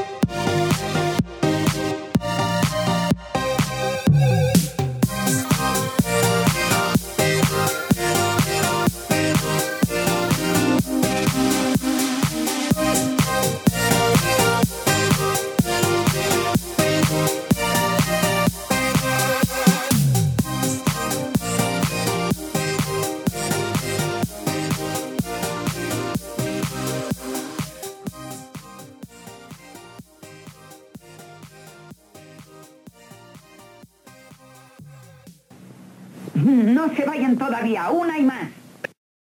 Aquí se supone que he cortado. ¡Joder! La una y cuarto. Este episodio se me ha ido de mano. Ven, ven, Rocío, ven. Vergüenza seguro, vaya te pille. Toma, el. Vergüenza, dice. Hostia, qué bueno, vergüenza. Pero, vergüenza para mí, que soy el que está grabando y que luego tiene que editarlo y tengo que hacer de todo. Ay, Dios mío. Escúchame, Rocío, que no es para tanto. No es para tanto. Luego cuando tú lo escuches dirás, hostia, porque ha quedado hasta chulo y todo, pero que no es, esto no es nada, esto es una conversación, esto, lo digo- esto nada más que lo escuchan dos vecinos míos, ya está. Los del vídeo comunitario.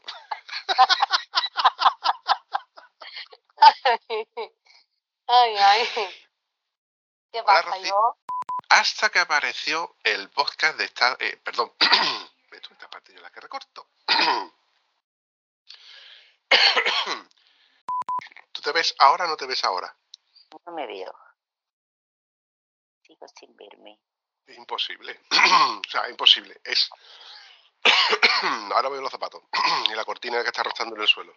Pues es que le doy arriba, donde se supone que debo de salir. Ahora qué ves. Te veo a ti. Vale, pues ya está. Yo me tengo muy vista. Siempre No, no, pero... A ver, bueno. yo- Pero yo, me veo en que si chiquitito. le doy a la cámara. A ver, la voy a dejar pulsar. Nada, se quita. Ah, Se quita ahora mismo, ahora mismo está quitada y ahora está puesta. Me sale un cuadrito. En modo conjunto, nada tampoco. No, no, no, no toques ahí. Eso es cuando se hacen videollamadas en, con- Unas en pocas, conferencia. Exactamente. Paracetamol y agua, decían. Paracetamol y agua, mucha agua. Pues. Se me ha ido la pinza. ¿Qué te iba a decir? Menos mal que esta parte es lo que el vampiro corta. Ah, vale, ya me he acordado. Digo, porque te he dicho lo del club ¿eh? y yo estaba al teatro. Queda media hora todavía. Nos queda todavía media hora. A mí me queda todavía media hora de edición, Vampi. Esta es la parte en la que te recuerdo que todavía te queda media hora de edición. Joder, pues media hora se hace muy cortito, ¿eh? Ya llevamos media. Hola, otra vez. Eso es, eso es to- eso es todo, amigos.